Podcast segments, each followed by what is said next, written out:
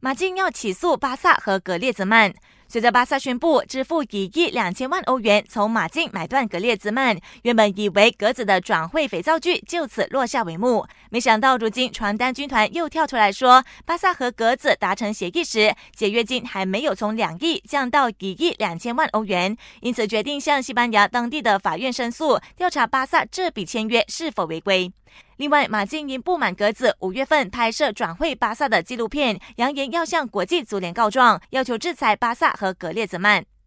报道说，祖云杜斯已经和阿贾克斯就德利赫特的转会费达成一致，转会费高达七千万欧元，双方正在办理最后的转会手续，相信不用多久，德利赫特就是祖云杜斯的一员了。